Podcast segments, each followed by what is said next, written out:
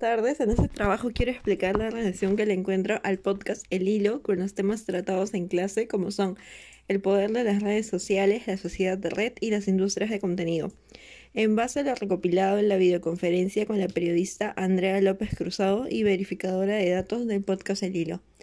Para poder realizar este análisis utilizaremos tres conceptos relacionados al Internet el poder de las redes sociales, planteado por Manuel Castells, el papel de las industrias de contenido, con ideas como el soft power de Frederick Martel, y la sociedad red, también planteada por Castells.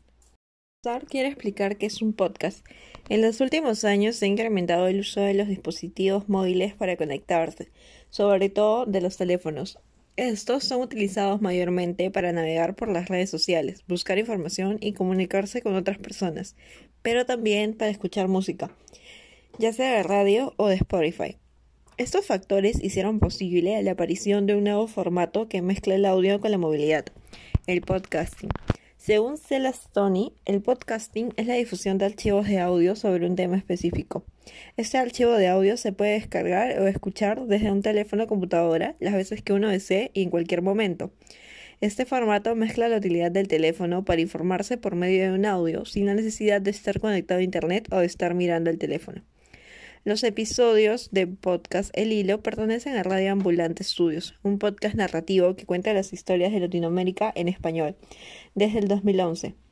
Es presentado desde el 2016 en la Radio Pública Nacional de Estados Unidos y estos audios son escuchados alrededor de América cada martes con una historia nueva. En primer lugar, partiendo desde la idea del poder de las redes sociales, Castells plantea el gran poder que tienen los medios al momento de difundir la información y el gran espacio que las redes significan para aquellos que no poseen otro canal por donde participar y compartir su posición política. Basándome en lo que comentaba la periodista López, este nuevo formato permite brindar información de una manera diferente información que le puede servir a personas que no tienen el tiempo para leer un periódico o ver las noticias mientras se dirigen a su trabajo, a sus hogares, manejan bicicleta o un auto. Este medio no solo genera información que entretiene, sino también que informa. Es una manera de presentar las opiniones, las cuestiones que surgen respecto a decisiones políticas, como lo presenta el episodio La paradoja peruana.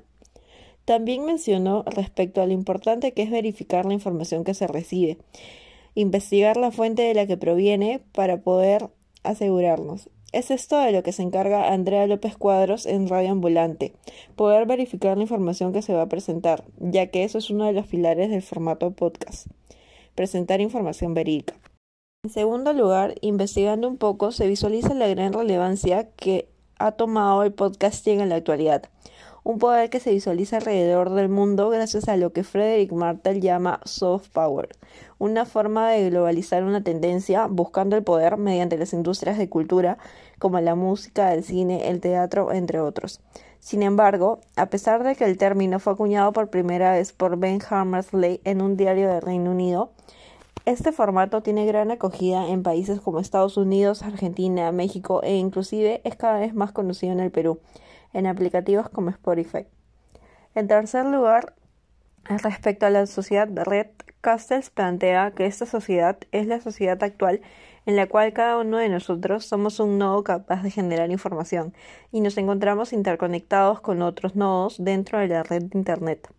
También Christakis y Fowler definen la red social como un conjunto de personas que poseen un propósito o tema común.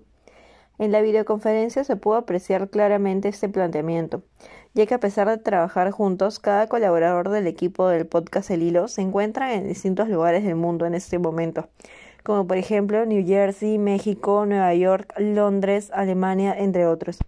No obstante, pueden generar información cada uno por su lado, comunicarse y generar un producto comunicativo tan solo por medio del Internet. Andrea mencionó que se conectaban a través de Zoom y de Slack punto importante de la idea de sociedad red es la presentación de la información en español, que puede llegar tanto a los latinoamericanos en su país de origen como a los inmigrantes que se encuentran en Estados Unidos, que tal vez aún hablan del todo el idioma inglés o han decidido mantener su lengua materna. Este tipo de formato permite que toda la sociedad que le escuche esté informada de noticias que no pueden visualizar en la tele en cualquier momento o que no se presenta de la manera correcta en los noticieros. En conclusión, el poder de las redes no solo se visualiza en cómo un formato nuevo puede llegar a tener un gran alcance en la sociedad, siempre y cuando se encuentren interesados en los temas presentados, sino también se visualiza en la necesidad de utilizar las redes sociales como Facebook, Twitter o Instagram para mantener a los seguidores informados e incentivar a más personas a unirse a este tipo de formato.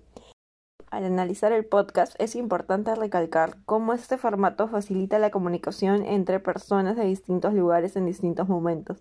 Y por último, destaca la gran ventaja de lo que el Internet es capaz de lograr, como informar a las personas que no se encuentran en su país de origen y mantener al tanto de los temas actuales y situaciones de acontecimientos alrededor del mundo.